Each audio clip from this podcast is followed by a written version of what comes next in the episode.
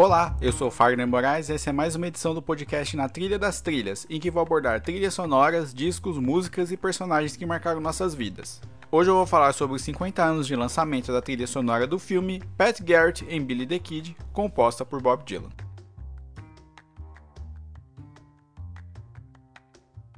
Então crítico e repórter da revista Rolling Stone, John Landau, futuro empresário e braço direito de Bruce Springsteen, chamou a trilha sonora de Pat Garrett em Billy the Kid de, aspas, um álbum nada excepcional, nem verdadeiramente diferente, mas simplesmente horrível, Fecha aspas. Enquanto o crítico de cinema Roger Ebert escreveu que a presença de Bob Dylan na tela, abre aspas, o faz parecer vítima de uma pegadinha envolvendo pó de coceira, fecha aspas, e chamou a faixa título do longa de, abre aspas, simplesmente horrível, fecha aspas. Eles não tinham ideia que, 15 anos após o lançamento, a versão em Laserdisc do filme viraria um clássico dos lares americanos nas noites de sexta, com muitos críticos da nova geração jogando luz sobre o trabalho do diretor Sam Peckinpah, ao classificar o longa como uma espécie de clássico perdido dos anos 1970.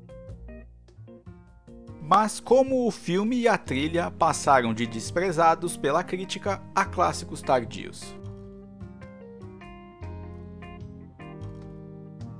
Como em muitos filmes, a produção começou de um jeito e acabou de outro. Peckinpah sequer era cotado inicialmente para ser o diretor, mas acabou conseguindo o trabalho por um pedido do ator James Coburn, o intérprete de Pat Garrett diretor de Pistoleiros do Entardecer, de 1962, e Meu Ódio Será Sua Herança, de 1969, ele queria completar uma espécie de trilogia em homenagem ao faroeste, gênero que dominou as telas e os corações do público durante a chamada Era de Ouro por mais de duas décadas. Para o papel de Billy the Kid, ele acabou escalando o cantor Chris Christopherson, que acabou convencendo Bob Dylan a fazer uma pequena ponta. Impressionado pela música título composta por Dylan, Peckinpah o convidou para entrar para o elenco e escrever a trilha sonora. Mas antes de entrar na trilha, é importante falar de como o longa foi feito. E spoiler, não foi nada fácil.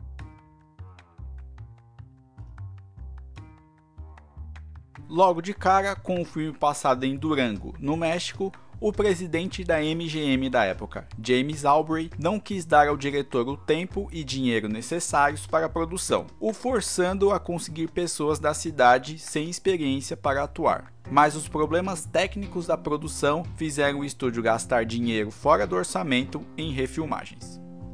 E foi um trabalho tão estranho que Albury não autorizou várias filmagens consideradas supérfluas para ele, fazendo diretor e produção trabalharem na hora do almoço para completar as cenas. A briga entre diretor e o presidente da empresa foi até o final dos trabalhos e além, gerando uma desavença não desculpada até o final da vida de ambos.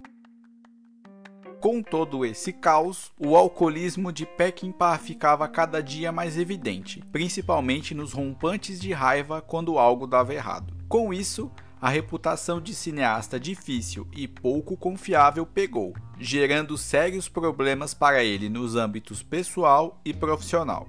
O resultado de toda essa bagunça foi um atraso em 21 dias nas filmagens e um rombo no orçamento de quase 1,6 milhão de dólares, uma pequena fortuna na Hollywood da época. Mas foi na ilha de edição que a coisa azedou, com o diretor e o estúdio em um cabo de guerra envolvendo datas irreais, mudanças na edição e uma briga com o compositor Jerry Fielding, trocado por Bob Dylan na trilha sonora original. No fim, Peckinpah foi retirado da produção e Aubrey editou o filme pessoalmente, gerando um longa truncado e rejeitado por todos que trabalharam nele. Foi um fracasso de público e crítica, é claro.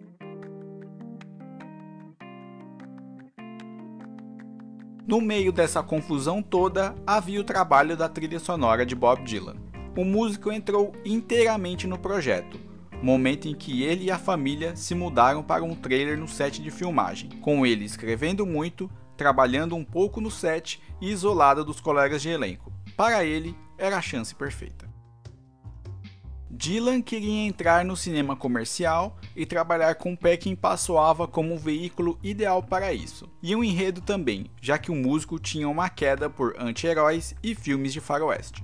Em uma produção recheada de egos, como o do ator James Coburn, Dylan era seguido por repórteres em tempo integral e era alvo de matérias de todos os jornais e revistas da época. Antes de partir, ele reviu todos os clássicos do gênero e estava disposto a fazer da experiência algo único na carreira, uma porta de entrada para as trilhas sonoras e, por que não, atuação também mas acabou caindo no furacão da crise entre o diretor e estúdio e o papel acabou sendo uma participação muito pequena, desapontando a ele e a expectativa de todos com relação a esse novo Dylan que poderia ter surgido. O jeito foi trabalhar na trilha.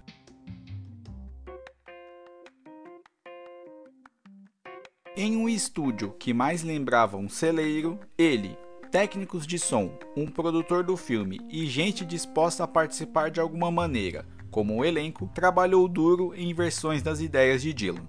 Muito mais de uma vez, ele começava a trabalhar pouco depois das 11 da noite e só terminava por volta das 7 da manhã. Ele buscava uma espécie de novo clássico, algo que pudesse se orgulhar nessa nova empreitada, sem esquecer da visão trágica do diretor sobre a história de Pat Garrett e Billy the Kid. No total, Dylan gravou 24 músicas para a trilha sonora original do filme, mas apenas 10 foram aproveitadas no álbum lançado em 13 de julho de 1973. Até o momento da gravação desse podcast, as 14 músicas permaneciam inéditas e sem previsão de qualquer lançamento em breve.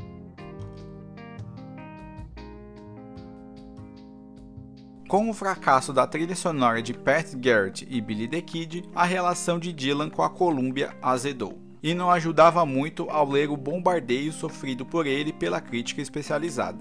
A coisa piorou de vez com o lançamento de Dylan, em dezembro daquele ano, um disco com sobras de estúdio de Self Portrait e New Morning, com seis covers e três canções folk antigas.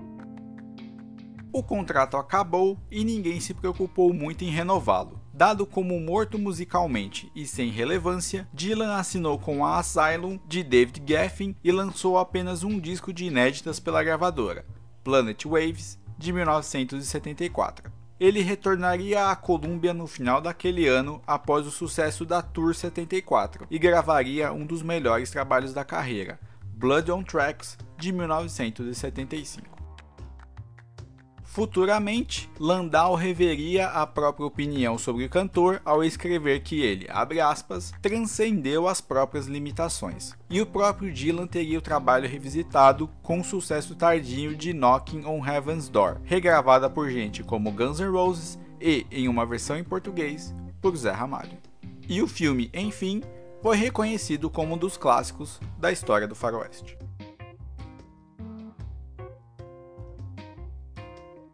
Esse foi o Na Trilha das Trilhas, podcast sobre trilhas sonoras, álbuns, personagens e músicas históricas do cinema, da TV brasileira e mundial.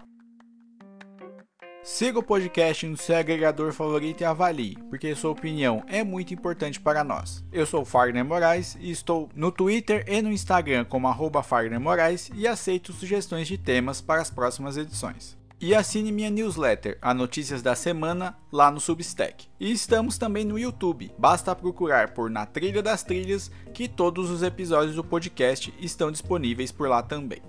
E se você gostou do meu trabalho, minha chave Pix está na descrição da edição e você pode doar qualquer valor. Até a próxima!